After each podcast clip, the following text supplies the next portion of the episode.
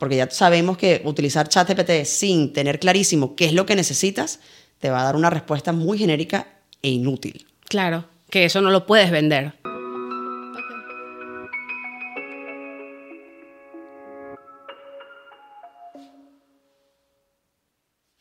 Hola, ¿qué tal? Bienvenidos a este podcast eh, donde venimos a hablar simple y claro de marketing, de tecnologías, de herramientas que nos facilitan la vida y que nos complica tanto el hecho de adoptarlas y, usarlas en nuestro día a día o que a veces nosotros nos complicamos mucho para usarlas. Eh, yo soy Marjorie Haddad y tú eres... Daniela Goicochea, ¿cómo estás, Marjorie? Te iba a decir Dani Goico porque siempre he pensado que tu username es increíble. Ya, se ha, convertido en mi marca personal, cosa que me encanta. Yo antes era Goico, lo perdí cuando me vine a España, por, bueno, ya les contaré por qué, y me convertí en Dani Goico, cosa que maravilloso. ¿Y a ti cómo te dicen? No, Marjorie. Marjorie. Porque mi nombre es gramaticalmente complicado. Es así. Entonces siempre tengo que deletrearlo y es siempre Marjorie ya. Me encanta que aquí estamos hablando ya, aunque no hemos entrado en tema, en cosas muy de marketing, ¿no? Sí. Vamos a mantenerlo simple, al grano, sin complicación. Y estamos grabando en Madrid desde los estudios de otro spot, que es una maravilla porque ellos dicen que son un espacio multifuncional y me obligaron a usar la palabra camaleónico. Oh, camaleónico. Super cool. Qué rebuscado el camaleónico, me encanta. Sí. Y además que es real, porque aquí puedes hacer clases, puedes hacer conferencias, puedes dictar talleres, puedes hacer, celebrar tu cumpleaños, porque realmente yo conocí esto en una fiesta que me invitaron. Puedes celebrar la Navidad de tu equipo y también puedes grabar tu podcast, que ahora todo el mundo tiene un podcast. O si eres de mente como Daniela, tienes dos. De eso vamos a hablar ahorita también. este, bueno, el punto es que se adaptan a lo que tú quieras hacer. Tú escribes en Instagram, arroba otro spot, y te va a contestar Andrea. Y Andrea me encanta porque ella sabe que su negocio no es rentar un espacio, sino hacer posible lo que el cliente necesita. Eso me encanta porque creo que en algún momento hablaremos, Marjorie, de eso, ¿no? De esas esencias de marca, de, los propósitos detrás de la gente, de la necesidad del cliente que uno al final responde con las cosas que hacen marketing y comunicación. Total. Total, a mí me gusta que, o sea, desde el momento que la llamé, te estoy hablando de ella por dar un ejemplo, pero eso es lo que me gusta en todos los servicios que busco y que necesito en mi día a día, es no es solo cuántas horas quieres, sino qué quieres hacer. ¿Qué te puedo resolver? Exacto, ya de hecho quería poner aquí un backing y el logo guindando con luces que se prendieran cada vez que nosotros hablamos y yo, vamos a mantenerlo simple. Nosotras somos personas muy sencillas y queremos que ese sea el mensaje de esto, no simplificar tanto Dos capítulos después, el rótulo montado aquí, luces, etcétera. Una pantalla LED. Hay que apostar en grande. Bueno, pero sí, tenemos eso en común y me gusta cruzarme con gente que tiene esa misma filosofía de trabajo, porque no sé si no te cansa siempre de ser la que resuelve. Ah, no, por supuesto. Es horrible. Bueno, de hecho, pocas veces resuelvo yo. No te voy a mentir. A mí me encanta que alguien me resuelva algo. Y generalmente. Qué bravo por eso, me encanta. Bravo por asumirlo. Claro que sí, claro que sí. Además que normalmente el resto de la gente resuelve mejor que yo. Entonces, ¿para qué voy a estar yo resolviendo cosas que no sé resolver bien? Claro. ¿Es que yo voy a resolver el tema del, del rótulo con las luces? No, lo va a resolver alguien que lo sabe hacer. Total, total. Y uno siempre tiene que buscar a el que sea mejor en su área, o sea, alguien que sepa más que tú en el área que necesitas. Eso es eh, filosofía de vida. Actual. Anótalo. Exacto. Pero yo sí intento resolver todo. Y cuando lo daño, digo, no, sí, tengo que buscar a alguien que sepa, vamos a llamar a otro spot. Pero lo intentaste, lo intentaste y aprendiste algo aprendí, también. Aprendí, sí, destruí seguramente, aprendí con eso e igual funciona. Y creo que tenemos eso en común con ella, entre nosotras, tenemos en común que las dos tenemos agencias, las dos tenemos una hija, o sea, una hija cada una, no juntas. Las dos tenemos... Mal chiste. Eh, ¿Sabes qué me llama la atención de nuestros trabajos? Que en el universo de las agencias o en la industria, en ese negocio, tú puedes conseguir en Google a la mejor agencia del planeta, a la empresa que le hace, no sé, las campañas a Microsoft, asumiendo que no la hagan internamente. Y si los buscas en Instagram, tienen dos posts. Agarraron el username y pusieron un logo. Y si los buscas en TikTok, no tienen TikTok. ¿Cómo puede pasar eso? No entiendo. Yo no entiendo. Es el típico ejemplo de un dicho muy venezolano de casa de herrero, cuchillo de palo. Como que no demuestran lo que saben hacer consigo mismos, no invierten en su contenido y no invierten en su negocio. Y yo recuerdo que desde el día uno, o sea, no conocí Brand desde el día uno, pero desde la primera vez que lo vi, ustedes ya lo estaban haciendo. Y es algo en lo que yo también me he enfocado desde el principio con Whiplash. Oye, ¿verdad que sí tenemos esa, esa parecido en las agencias? Nos hemos enfocado en nuestras propias marcas, hacerlo bien y bueno, me imagino que a ustedes les pasa lo mismo, que funciona como un ejemplo, o sea, como un caso de estudio, ¿no? Total. Que la gente, o sea, el cliente llega pidiendo, Yo quiero eso. quiero esto que tú estás haciendo para Me ha ti. pasado muchísimo. Y eso está muy cool porque no solamente demuestras lo que sabes hacer, sino porque creas, eh, o sea, oportunidades en torno a eso, porque tú pruebas contigo mismo, ensayas contigo, ves lo que funciona, lo que no, Totalmente. y aprendes para tus clientes. Totalmente. Y además tienes un diferenciador entre las demás, tomando en cuenta que la inmensa mayoría de las agencias no lo, hacen. Es verdad. Pero eso, bueno, también lo trataremos en algún momento, que eso nos ha abierto a nosotros campo también, no solamente para caso estudio, sino también para llegar a distintas audiencias que quizás no son el cliente principal. No sé si te pasa también con Whiplash, que nosotros, por ejemplo, en la comunidad que hemos creado en Instagram, tenemos muchísimas personas, igual que ustedes. Y no todos ellos son el tipo de empresa que nosotros queremos como clientes, pero hemos tenido que desarrollar verticales de productos para de alguna forma satisfacer las necesidades de esa gente que nos está siguiendo. Como este podcast. Como este podcast. Bravo por, eso, un círculo perfecto. Eh, no, totalmente. Y yo creo que eso es muy normal que pase porque las agencias, o sea, al final, este negocio se mueve mucho por recomendación. O sea, es un cliente que te recomienda al otro y esa es la mejor publicidad que puede existir para ti Sin porque duda. hiciste un buen trabajo y el otro te busca por eso. Entonces uno como que se confía en eso y no apuesta más. Y resulta que cuando tú logras como que dar con el contenido que a la gente le gusta, como sucede en todas las áreas, no solo con las agencias, sucede con los médicos, los abogados y todos, eso te crea como una red de, sí, una, una comunidad que está pendiente de todo lo que tú haces y de repente te conviertes, te conviertes en un media company. ¿Sabes? Literal. Dejas de ser una agencia. Literalmente, sí, sí. Empiezas a desarrollar cosas que no pensabas que ibas a desarrollar nunca. Justamente por esas necesidades que de repente aparecen dentro de cualquiera de los públicos que puedas tener, que pueden ser varios. Eso es muy interesante. O sea, empiezas a crecer sin darte demasiada cuenta que estás creciendo y empiezas a ofrecer cosas que quizás no pensabas que ibas a ofrecer. Está cool. Sí, y además es eh, el proceso a partir del cual, como dije ahorita, tú te diferencias de otras agencias y te mantienes vigente. O sea, como que empiezas a ser la primera opción de la gente que está buscando ese trabajo, la primera opción de la gente que quiere enterarse de algo. eh, y Sí, en este negocio, referente. o sea, hay demasiada competencia. Es importante diferenciarse. Bueno, eso ya uno lo asume y ya. O sea, esto es un negocio, un sector gigante. Yo que, bueno, yo no venía del mundo de las agencias y cuando entré y empecé a descubrir esto, dije, esto es gigante. Esto es mucho más complicado de lo que yo pensaba. Ha sido interesante eso, por cierto. Darme cuenta de, de cómo funcionan las agencias, de, de cómo se mueven los contactos y todo eso. Ha sido como bastante sorpresivo. Pero sí, sin duda. Sí, es un mundo horrible. Un mundo bien Es difícil. espantoso. Bien difícil. Pero también tiene ventajas, porque, por ejemplo, es complicado, hay mucha, ojo, o sea, hay mucha competencia, pero también hay demasiada demanda. Y hay Bueno. como un cliente para cada quien. normal. Es que al final. No la es tampoco problema. El marketing no pueden dejar de existir. O sea, sí. Total. Sí, bueno, de hecho, esto lo he hablado muchísimo. Hay muchas empresas que de repente no están vendiendo suficiente y cometen el error de primero recortar costos de marketing. Le digo, brother, si no estás vendiendo suficiente, ¿cómo te vas a vender más si ni siquiera tienes marketing? Y es lo primero que corre. Es lo primero que cortan. Siempre. Vaya tontería. Pero bueno, siempre va a haber gente que quiere comunicar, que quiere vender, que quiere llegar un poquito más lejos y para eso estamos nosotros ahí. Y cuando tú comenzaste, que tú comenzaste con esto en Goico, eh, o sea, nosotros no nos hemos presentado realmente lo que hacemos ni cómo lo hacemos, pero googleen. Eso está en internet. pero básicamente, o sea, si quieres cuenta rápido tu historia. ¿Cómo, ¿Cómo llegaste a tener una agencia? ¿Cómo llegué a tener una agencia? A ver, yo pasé, sí, pasé 10 años, en, o 7, mentira, 7 años construyendo una marca de venta de hamburguesas. O sea, donde empezamos desde cero con mi hermano y yo y un equipo. Y fuimos creando, digamos, esta marca en España, nos fuimos multiplicando, pasamos de un local a dos, tres, cuatro. Actualmente es una marca que tiene más de 110 locales. O sea, es una marca Increíble. grande, conocida aquí en España, se llama Goico. Eh, si vives aquí en España, posiblemente has comido nuestras hamburguesas y te hemos engordado un poquito. Y ahí yo me ocupé toda la marca, de la market, del marketing y la comunicación, que es algo que yo antes no sabía hacer porque yo soy arquitecto, por eso sé lo que hemos hablado antes, ¿no? Sí. Entonces, cuando me voy de Goico, porque siento que ya he cerrado un ciclo en mi vida, que ya la empresa está en otro momento, yo estoy en otro momento, digo, ¿qué puedo hacer? Y se me ocurrió hacer una agencia porque yo sé hacer marketing, es lo que sabía hacer. Yo no tenía ni idea que era una agencia, Marjorie, ni idea, y nunca había trabajado con agencias, de hecho, estando en Goico. Claro, que a partir de ese negocio fue que descubriste que eso te gustaba. Exactamente.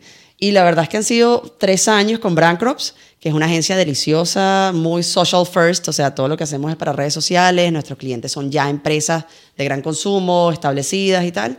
Ha sido mucho de aprender, aprender y aprender cosas nuevas todos los días. Que bueno, y tú tienes más años ya con la agencia, ¿no? No tanto seis. ¿Seis? Bueno, ocho. Puede ser seis, ocho, algo así. Lo que pasa es que Whiplash, eh, que, eh, o sea, nace conmigo desde que yo estaba en Maracay. Yo hacía radio en Maracay y hubo un momento en el que estaba haciendo... el- el- ser locutor implica vender tu propio programa siempre, porque si no, no estás al aire. Entonces tú tienes que vender publicidad y estar en la calle siempre y buscar clientes. Y yo me daba cuenta que tenía un super horario y me iba muy bien en mi programa, pero la gente consumía y compraba mi publicidad porque yo le decía que yo le llevaba las redes. Ah, mira. Yo te llevo Twitter, que era lo que estaba de moda en ese momento. Y entonces en ese instante el cliente volteaba así y decía, "Ay, cuéntame más, ¿qué es eso de Twitter? ¿Y qué puedo hacer yo ahí? Entonces, claro, era todo como un ciclo muy cool porque yo daba la publicidad en la radio y decía lo mismo por Twitter y todo estaba conectado, pero todo lo hacía una sola persona. Claro. Y se veía súper bien a nivel de negocios que no eran negocios muy grandes. Entonces, así me doy cuenta como que ya va, el dinero como que está de este lado, no tanto frente al micrófono. Y, y se forma Whiplash a partir de que yo comienzo a generar contenido y me alío con personas con las que estudié porque yo estudié comunicación. Entonces uno siempre conoce un programador, un diseñador, un, un editor, o sea, todos nos conocemos y estaban todos siempre alrededor de mí. Incluso audiovisualmente en la radio siempre hay gente de ese Claro. tipo, eh, profesionales de ese tipo, más bonito. Pero el punto es que nace muy empíricamente desde mi casa. Y después, como que ya cuando comienza a tener nombre y de verdad comienza a hacer las alianzas que nos permitieron crecer y, y a conseguir clientes, fue cuando me mudé a Miami y se instala ya en Miami la agencia. Y me encanta que es uno de los únicos negocios que, que tú puedes decir que lo comienzas sin un centavo. Qué maravilla. O sea, lo- de verdad lo puedes comenzar La con inversión cero. inversión. Y puedes hacer mucho a partir de los servicios que ofreces. Que el tema que no tenga una barrera de entrada de, digamos, financiera, lo hace aún más fuerte en el tema de la competencia que estábamos hablando. Porque en principio, cualquier persona puede abrir una agencia. Claro. Y ahora con inteligencia artificial, o sea, yo, ya no contratado. necesitas el editor, ya no necesitas el programador ni el diseñador, ahora lo puedes hacer todo porque tú llegas y creas el brief de la campaña en ChatGPT y te da toda la información bien ordenada y organizada y después creas el logo en Canva GPT, que ahora pones las opciones y te da hasta para escoger y después se lo entregas al cliente y te devuelve, o sea, todo lo puedes hacer tú solo desde tu casa. Tal cual. Y es el punto que nos une hoy en la conversación. Van a desaparecer las agencias por eso. ¿Cómo vamos a comer nosotras el día de mañana? ¿Tú cómo lo estás viviendo internamente? A mí me encanta. Yo tengo cero miedo. Yo veo que hay como un, un estrés popular porque, ay, ¿qué vamos a hacer y ahora cómo vamos a trabajar? Pero yo siento que eh, históricamente la tecnología ha permitido que los procesos sean más baratos y más rápidos. Y si yo puedo lograr que los servicios de Whiplash sean más baratos y más rápidos, yo voy a producir más. Not? Por supuesto. O sea, así es sencillo. Totalmente. Y eso aún es lo que siempre ha habido resistencia al cambio y medio al, miedo al cambio. Obviamente, esto es un cambio excesivamente grande que está pasando, no solamente en nuestra, nuestro marketing, sino en todo, sino... Y, y la gente obviamente tiene miedo. Yo tengo, por Ajá. ejemplo, el canal de Instagram y yo me la paso haciendo encuestas para ver qué piensan y tal. Y mm, la verdad es que la última que hice fue sobre, bueno, eh, lo que pasó con, con Sam Altman, que se fue, que se vino, qué tal, que ahora qué va a hacer de OpenAI. Y pregunté si les parecía esto una locura o si se aliaban al- a, a lo que venía de inteligencia artificial o les parecía el apocalipsis. Y de verdad, y mi canal es gente que más o menos le encanta el tema. Claro. Había una gran parte de la gente que decía esto es apocalipsis. Y yo digo, no, o sea, yo, yo soy igual que tú, yo siempre he sido geek toda la vida, me encanta probar herramientas nuevas, me encanta meterme a, a hacer las cosas nuevas siempre. Y a mí esto me ha hecho la vida tan feliz, GPT, o sea, Sí. y todas las inteligencias artificiales, qué maravilla. Va, va a depender mucho del uso que le den y, y, y de las mentes que están detrás pidiéndole un prompt a la inteligencia artificial. Porque ya sabemos que utilizar ChatGPT sin tener clarísimo qué es lo que necesitas, te va a dar una respuesta muy genérica e inútil. Claro, que eso no lo puedes vender. No. O sea, tienes que vender un producto específico. De hecho, yo parto de la teoría de que la inteligencia artificial sola no te va a sustituir, te van a sustituir los humanos que sepan usar inteligencia artificial Totalmente. y que lo hagan de manera eh, oportuna, correcta y rápida. o Así sea, es. creo que todo se basa en la rapidez. Definitivamente. Porque no sé si te acuerdas, enero de este año no existía ChatGPT. No. Y mira por donde vaya, puedes generar avatares de, o sea, de ti mismo y de tu persona y Ya. hacer videos con eso. Es que la inteligencia artificial es una, es una tecnología exponencial. Estamos en ese momento justamente de curva del, del hockey stick, donde se nos fue de las manos, y no se nos fue de las manos en mal sentido, pues, pero está un momento donde además se ha abierto el API a todo el mundo para desarrollar cosas y están todas las mejores cabezas más inteligentes del mundo pensando a dónde podemos llevar esta tecnología y cómo la podemos usar a nuestro favor. obviamente, dentro de un mes vamos a estar hablando de otra cosa, completamente Sí, distinta. Sí, esto va a perder vigencia muy rápido. Y por eso tú ves que todos los negocios y todos los profesionales, no sé, ya a un poquito a mayor escala, están buscando la forma de incorporarlo como sea. O Así sea, es montarse en esa ola que no hay una universidad que te enseñe cómo hacerlo. O sea, literal es entrar y probar. No hay, así como no existe una universidad donde aprender a hacer ads. Bueno, ahorita sí existe, pero cuando salieron los ads no había. ¿Tú alguna vez estudiaste cómo hacer ads? No, obviamente no. Son Perdiste real y ya. mucho, van O mucho sea. más rápido que el sistema educativo. Y esto pasa. Si es exponencial, olvídate. Yo me he estado buscando muchos cursos de inteligencia artificial a ver si hay algo, pero todos son súper teóricos. Te dan, claro, las bases, los orígenes, pero el día a día no hay forma de estudiarlo. Tienes que vivir. y que no están dirigidos actualizado. a tu área. No, Porque tú no. puedes aplicar inteligencia artificial, buenísimo, escribes fácil, ajá, pero ¿cómo escribes un copy? ¿Sabes? Y un médico, ¿cómo lo adapta a su área? ¿Cómo puede sacarle partido a ChatGPT un doctor o un abogado? o que un, ¿sabes? la- Tiene que ser probándolo cada quien en su día a día. Ajuro. No hay forma que los cursos estén al alcance, o sea, a la velocidad de lo que tú necesitas. Porque lo que, si está hecho un curso, ya ni siquiera es vigente. Qué buena, Qué fuerte. qué buen insight. Bueno, qué divino este, este tema. Yo creo que este tema nos, nos Sí. tiene así como emocionadas. Y creo que ninguna de las dos pensamos que la agencia va a desaparecer. Lo que sí es que se va a transformar, ¿no? Totalmente. Totalmente. Totalmente, porque, o sea, siento que el, el hecho ya de que, como dije ahorita, que tú puedes ofrecer algo más rápido y mejor, hace que, primero, los precios bajen. O sea, se viene una baja de precios brutal en todo lo que tú Por ofreces, supuesto. porque así cuando hace 30 años la gente quería hacer un video, era una producción cinematográfica, eso costaba muchísimo dinero y solamente tenían video las marcas que tenían una publicidad en televisión y si tú llegabas y había una pantalla con un video decías, wow, esta gente tiene muchísimo dinero. Ahorita no. Ahorita Móvil. vamos a grabar un... Bueno, tú estás grabando un video ahorita que Sí, había sí. un dispositivo móvil, la gente grababa Así. y editaba en su móvil de Tal una cual, vez. Tal cual. Entonces tú no puedes cobrar eso caro. O sea, cobras la ejecución, la creatividad, la estrategia, todo lo que quieras, pero no puedes, la producción no, no tiene por qué ser tan complicada. Claro, hay muchas menos personas involucradas, es mucho menos tiempo de producción, de postproducción y de preproducción, de todo. Claro. Los equipos que estás utilizando son mucho más económicos. Y eso es solamente al nivel vídeo y fotografía, pero si nos llevamos al copy, ahí estamos disminuyendo la cantidad de horas invertidas en un creativo generando copy, por ejemplo, o en una persona generando contenidos para un blog. O sea, ¿cuánto tiempo tardas tú en generar un contenido para un blog si ya tienes ChatGPT preparado para ti? Súper rápido. nada. Y en cinco segundos lo tienes montado en tu blog y tienes todos los copies para las redes sociales listos para publicar. ¿Y no crees que entonces el problema, mira, se me acaba de venir esto a la mente, quizás el, el miedo de las agencias nace porque hay- la industria está demasiado acostumbrada a vender humo, ¿sabes? A complicar las cosas más de lo necesario, a hablarte de retargeting, de insight, de eh, KPIs como si fueran física nuclear y realmente, No. o sea, eso está Oye, hecho para que cualquiera lo maneje. Si eso que tú dices es verdad, voy a estar muy feliz. Muy feliz, porque hay una cosa que yo más detesto de este sector es el humo. No lo soporto. Sí. Si esto va a cortar el humo, venga GPT a todas las casas del mundo. Claro, es que no va, no va a haber manera de venderlo o de complicarlo porque ya la gente también está clara que todo se puede hacer rápido. Por supuesto. Y lo que tienes es que buscar como nuevos productos para ofrecer, ¿no? Y nuevas maneras de... O de hacer que la gente delegue cómodamente. También. Porque la gente siempre va a querer delegar. Exactamente.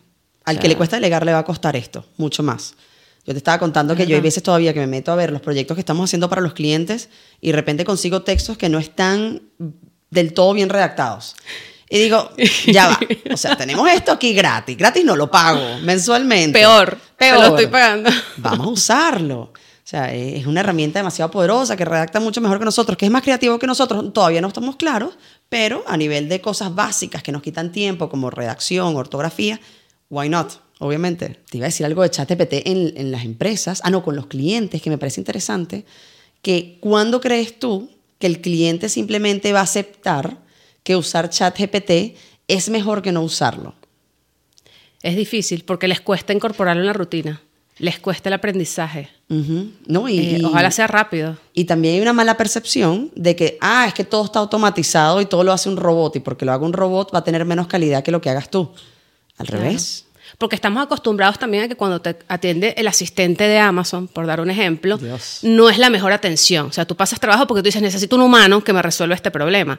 Pero la idea de la inteligencia artificial es que evolucione hasta el punto que te resuelva eso mejor que un humano. Así es. Entonces allí creo que es donde va a cambiar la, la visión de la gente El y va a confiar mucho más, exacto. O sea, yo creo que ya tecnología. llega un momento donde va a ser obvio que todo el mundo tiene un asistente de inteligencia artificial siempre. O sea, como una especie de mayordomo, butler, como tú lo quieras llamar, que está ahí resolviéndote problemas y mejorando todo lo que tú haces Claro. para entregarlo en cualquier instancia.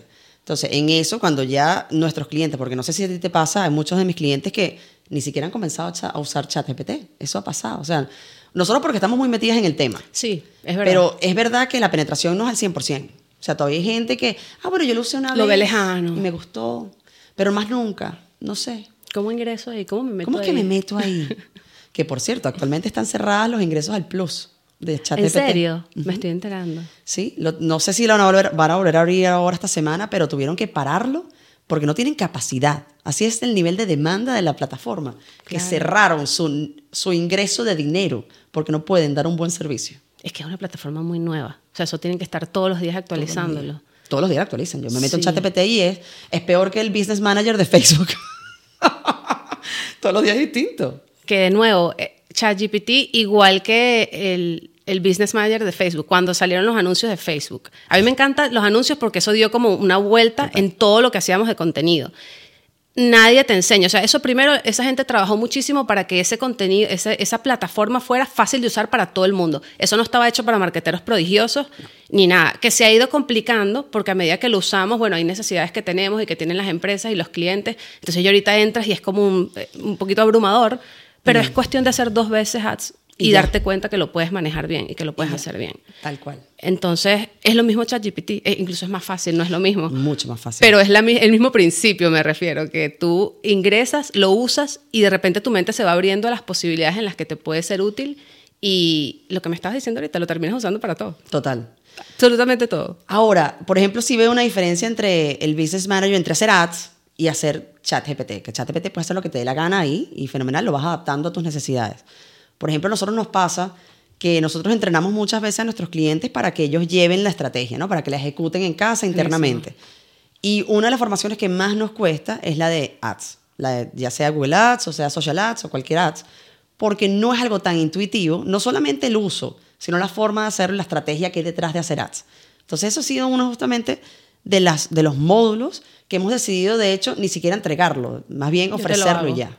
Porque tarda mucho más tiempo, la- o digamos la, la curva de aprendizaje del cliente es tan lenta porque es complicado que no vale la pena, lo hace Claro. insostenible. Y que pierden dinero. Pierden dinero. O sea, sí es, es más importante, o sea, a ver, si bien es cierto que lo puede hacer cualquier humano, hay una experiencia que nosotros tenemos detrás de tanto que hemos hecho que ya sabemos cómo funciona y te puedo anticipar un poco, si Te se recorto. puede decir anticipar en este negocio, que lo que te funciona y lo que no. Y de ahí en adelante vamos probando. Así es. Pero hay un riesgo que sí reduces muchísimo. Claro, tienes toda la razón. Pero bueno, sí, sí, sí hacen un esfuerzo por hacerlo user friendly. Además tienen, bueno, en Meta tienen un gentío, ya sea robots humanos, listos para atenderte para que inviertas más, obviamente, en su plataforma. Y en nada va a salir Meta GPT a decirte paso a paso lo que tienes que hacer para que ya no lo tengas que hacer la agencia. Entonces, ¿qué pasa? El, yo creo que sí hay empresas que van a tener como su equipo in-house y van a decir, ¿sabes qué? Yo voy a contratar a mi propio departamento de marketing que ya no necesitan 15 personas, sino que necesitan 3 o 2 y ChatGPT. Y hay otras que sí van a delegar. Y van a delegar en un externo como nosotros, ¿sabes? Porque al final es una realidad. O sea, el dueño del restaurante no puede hacerlo todo. No, Necesita delegar esa parte en alguien que sepa. Así y no puede hacerlo todo y tampoco puede pagar una agencia grande. Entonces, quizás están saliendo como mini hubs de creación de contenido que pueden hacer mucho con muy poca gente y pueden targetear porque tienen precios muy bajos a empresas más pequeñas, por ejemplo. claro. O sea, un, un- un restaurante no puede contratar a Ogilvy. no- de hecho, no me puede contratar a mí tampoco, ya por la estructura que yo tengo de agencia. Pero imagínate que venga una chica que es muy pilas, es freelancer y tiene a dos amigos que le ayudan a crear contenido. Una chica que resuelva. Una chica que resuelva. maravilloso, maravilloso. O sea, una persona, una pequeña pyme, tiene que irse Sí. por ahí. Sí. Sin duda. Yo creo que si eres freelancer, si tienes agencia, cualquier tipo o, o- o cualquier emprendimiento profesional que estés haciendo, lo importante es probar inteligencia artificial y ver cómo puedes hacer lo que tú haces más rápido y mejor. O sea, que, que disminuir la- el tiempo no disminuya la calidad. Y bueno, si puedes además hacerlo más económico, mira, has encontrado el santo grial. Es que lo vas a hacer, lo vas a hacer porque al final nosotros las agencias, y me imagino que cualquier persona que se dedique en sector, al final saca sus fees teniendo en cuenta el tiempo de dedicación. ¿Cuántas horas de no sé quién voy a necesitar? ¿Cuántas horas de no sé quién? Si esas horas antes eran 10, ahora son 5, el precio baja. Punto. No hay, no hay mucho que, mucha matemática que hacer. ¿Hay algún, eh, algún pain point o, o algún problema específico de brand crops que tú quieras resolver con inteligencia artificial? O que un problema que tengas que aspires que la inteligencia artificial te lo pueda resolver un día. Y que yo no quiero hablar más con, humanos, quiero hablar con robots. Ya No, es. obviamente una de, lo- de las cosas más rutinarias y que mayor tiempo se lleva la gente es la creación de contenido como tal, que ya lo está haciendo mucho más fácil. Lo que pasa es que no tiene el nivel de calidad en la creatividad que propone Chat, o sea, ChatGPT como para eliminar los creativos, para nada, ¿me entiendes? No, claro. Funciona como, como un apoyo, Un como un destranque o lo que sea, pero cuando tú le pides contenido de una forma muy automatizada, te da puras cosas cliché que no te sirven para absolutamente nada. Entonces sí me gustaría mayor personalización, que está viniendo, obviamente está en el pipeline Sí. y está ya saliendo, pero para que una máquina de estas, cuando yo le pida, mira, necesito esto, me lo dé con todo lo que yo necesite, sin caer en tonterías de las que caería cualquier persona dentro de un, dentro de un contenido pirata. Y, por ejemplo, a nosotros nos pasa que uno de los graves problemas que tenemos, y que es lo que la gente más nos critica, es que no, no tenemos la capacidad de atender a los clientes tan rápido. O sea, o, o que nos cuesta atender clientes nuevos. Es súper difícil, porque la gente todas quiere que llegues y lo atiendas de una vez. Porque si quieren lanzar un producto, una web, o si hay un problema que tengan que solucionar, eso tiene que hacerse rápido. Pero además de eso, todos quieren hablar contigo. O sea, todos quieren la llamada con Daniela o la llamada con Marjorie. Y uno como, yo no puedo pasar todo el día al teléfono, amigo. O sea, de verdad, te- te lo juro que no puedo. Tendremos nuestro avatar AI pronto, Sí. ahí sentadito, esperando todo esto. Y que la gente confía además en ese avatar, Sí, ¿sabes? sí, que es una fi- Ojo, muestra pero fiel ahí, ahí entramos en un tema que también es interesante, que pudiésemos hablar en otro momento, que es el de la automatización. Porque la gente, lo que nos pasa a nosotros, que nos pasa, tenemos el mismo problema. Es, es imposible Sí, sí, atender a la gente in situ apenas escriben. Y que normalmente si la- el negocio es bueno, tiene lista de espera. Por supuesto. O sea, es a mí así. me escribe gente que dice, ya acaba de rellenar la- la- las El preguntas del formulario. ¿Cuándo me van a responder? Y yo, brother, o sea, o sea, tengo la chama de cuentas en otra cosa por completo. Claro. Eh, no sé, la semana que viene, y en verdad es un pain para nosotros, pero quizás con la automatización podemos generar también una cantidad de mensajes que sean mucho más personalizados, que le hagan entender al cliente, hey, sabemos que estás ahí, sabemos que tienes una urgencia, te vamos a atender en tanto tiempo. Al final lo, que la gente tiene es ansiedad y frustración, más nada. Sí, Si tú atacas eso, lo controlas y lo mantienes tranquilo por un tiempo. Sí, que además hay un proceso que seguir. El hecho de que sea digital no quiere decir que, o sea, porque como equipo eh, atiendes la llamada, llegas a un acuerdo con el cliente, hay match en la llamada, bueno, pasan al siguiente nivel, se crea un presupuesto, se manda, se discute, se eh, selecciona qué personas del equipo van a, a trabajar en ese proyecto, porque también, ok, puedes tener un diseñador o 10, pero qué diseñador es el que más se adapta a este, o qué estratega es el que más tiene experiencia en esta área. O qué tiempo tiene el equipo. O sea, hay mil Exacto, variantes. Hay mil exacto. variantes. Esto no es comprar zapatos, obviamente.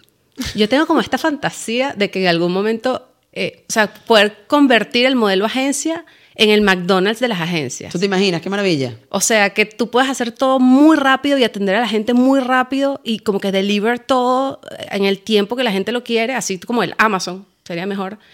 Pero, Personalizado.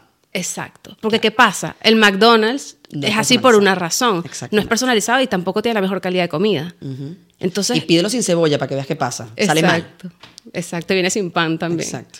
Entonces, es como que cómo logras eh, automatizar toda esa parte y ofrecer un producto que sea tan fácil de, de gestionar. Hmm. Es- eso es lo que a mí me tiene ahorita, no sin dormir, pero es como que ay, sería genial lograrlo. Y se tiene que lograr con AI, solo que no sé cómo La todavía. clave está ahí. La clave está ahí, pero sin duda es la pregunta a cómo, a cómo somos inmortales, ¿me entiendes? Obviamente. Bueno, no, no tenemos la respuesta ahora, pero bueno, por ahí viene. Ya veremos. Sin duda estamos yendo hacia un camino mucho más automatizado mucho más rápido a nivel de velocidad, de respuesta a absolutamente todo, pero no estamos ahí todavía porque tenemos que sacrificar mucha calidad para poder lograrlo. Sí, un sistema que te permita atender a la gente rápido y mejor, o sea, que se sientan bien, porque es import- importante que el cliente se sienta atendido bien, pero que además te permita crear, distribuir y, y nada, y cobrar. A mí me gustaría aprovechar para invitar a que la gente comente en, el, en este episodio preguntas. Oye, o sea, que- porque ya que estamos hablando de automatizar, la gente está viendo mucho, eh, bueno, se automatiza las respuestas de Instagram, las respuestas de todo, todo, todo ahora es un chatbot y eso vamos a hablar en el episodio que viene, Pero sería cool que la gente comente porque en este podcast por ahora solo podemos responder nosotras de verdad. Entonces, Por ahora. exacto. Por ahora, así que aprovechen, aprovechennos. ¿Cómo vamos a contestar? ¿Contestamos aquí mismo o contestamos en otro lado? Aquí mismo, ¿no? No, aquí mismo, o sea, al, al final del episodio que viene podemos responder las preguntas que dejen ustedes en este primer episodio. Y nada, las vamos leyendo y le vamos a, o sea, aprovechar el final de los episodios para responder preguntas. Me parece que También puede estar cool. es ¿Me algo gusta? cool. Aquí estamos planificando nosotras en... Estamos inventando cosas donde, o sea, en, la, en la vía. Maravilloso. Bueno, lo dejamos hasta aquí ahorita, entonces, ¿no? Yo creo. Ok, vamos a Yo creo que está bastante conciso. Es un, un viaje en Madrid. Un- Como tú dices, un ride en Madrid. 25 minutos. 25 minutos. Síganos en Instagram, arroba Dani Goico. Y arroba Marjorie Haddad. No importa la plataforma en la que lo estés escuchando, lo va a compartir con más gente si tú le das like y comentas. Maravilla. Y eso es lo que queremos potenciar con las preguntas. Así es. Venga, nos vemos la próxima.